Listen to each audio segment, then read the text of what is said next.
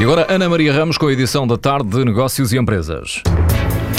EDP fechou 2011 com um lucro recorde de 1.125 milhões de euros. Representa o melhor ano de sempre da elétrica portuguesa.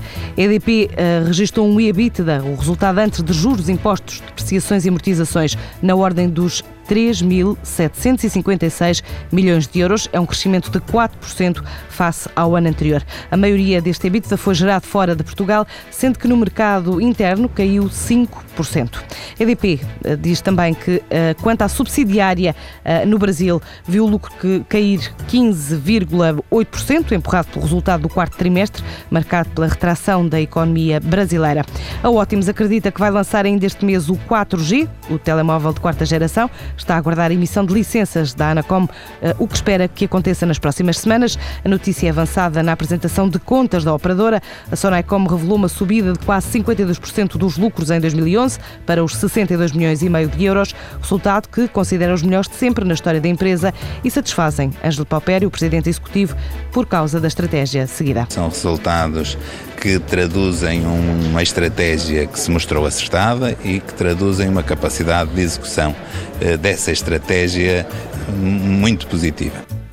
A Sonacom pouco adianta quanto ao ano de 2012, mas promete trabalhar para ser competitiva. Vamos continuar a reforçar a nossa posição competitiva e que soubemos eh, encontrar as soluções para minimizar os impactos de um ambiente recessivo em termos de consumo que se está a viver e que temos que saber viver com ele. E não é por acaso que os consumidores portugueses têm pago muito menos de telecomunicações cada utilizador, eh, fruto desta grande competitividade do setor.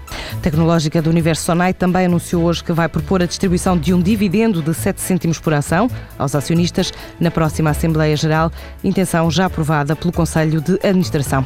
A família detentora do licor Beirão lança hoje um novo negócio no setor da distribuição, chama-se Companhia Espirituosa, este é o nome da empresa, representa um investimento de 500 mil euros e vai começar por apostar na distribuição do licor.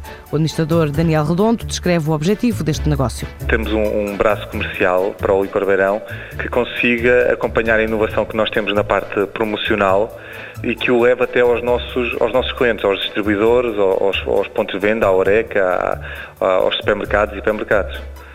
E esperam com isso de alguma forma conseguir otimizar o negócio do próprio licor Beirão? Havendo sempre uma grande preocupação com a, com a parte promocional do licor beirão, é, é um cunho forte da marca, é, é algo que queremos também passar para, para, para, a vertente comercial. E aí podem, podem ser criadas sinergias muito, muito interessantes, quer para o licor beirão, quer para outras marcas que venham a, a, a completar o portfólio de, desta nova empresa. Daniel Redondo, nesta conversa com o repórter Hugo, Neutel, revelou também que a aposta do Licor Beirão no marketing irreverente e forte vai continuar. Depois da última campanha que retratou Nicolas Sarkozy e Angela Merkel, a marca vai voltar a surpreender os portugueses no próximo mês, mas para já não levanta o véu, apenas diz que vai ser um marco mais sobre Portugalidade. Em Dia Internacional da Mulher, a Airbus anuncia que quer pelo menos 25% de mulheres nas 4 mil novas contratações que vai fazer este ano.